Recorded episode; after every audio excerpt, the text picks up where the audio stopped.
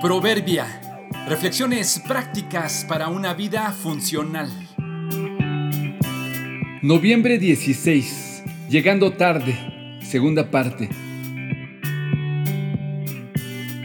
El hombre planea, pero Dios dispone. Cada dos semanas, Rosa visitaba a su mamá que vivía en otra ciudad a unas dos horas de distancia. Su esposo Juan la llevaba a las 8 de la mañana a un lugar donde tomaba el autobús para hacer el viaje. Ese viernes en particular, sin razón aparente, ella se atrasó unos minutos. Su esposo ya la esperaba en el auto.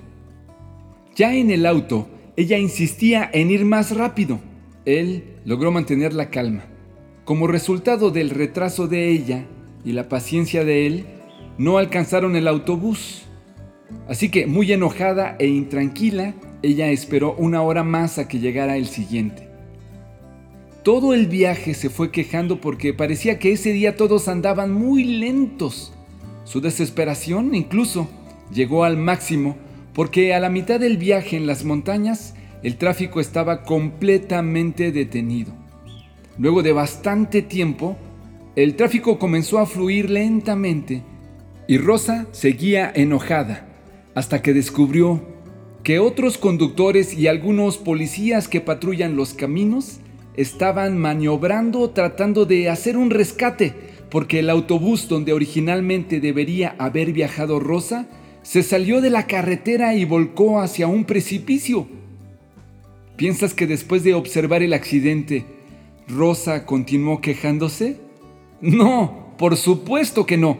Se sentó en su lugar y comenzó a llorar, agradeciéndole a Dios por permitirle retrasarse unos minutos ese día y por tener un esposo que no se apresuró por alcanzar el camión de las ocho. Después de tan lamentable suceso, los lentes de la actitud de Rosa se tornaron de queja en agradecimiento. Todo lo comenzó a ver así. Agradeció a Dios porque aunque tarde, llegó. Agradeció porque aunque enferma, tenía a su madre. Incluso hasta por la tonta posibilidad de poder regresar a su casa y volver a enojarse con su esposo.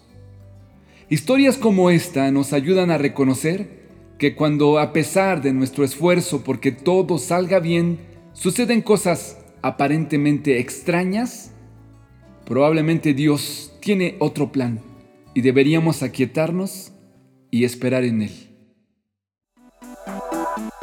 Podemos hacer nuestros propios planes, pero la respuesta correcta viene del Señor. Proverbios 16.1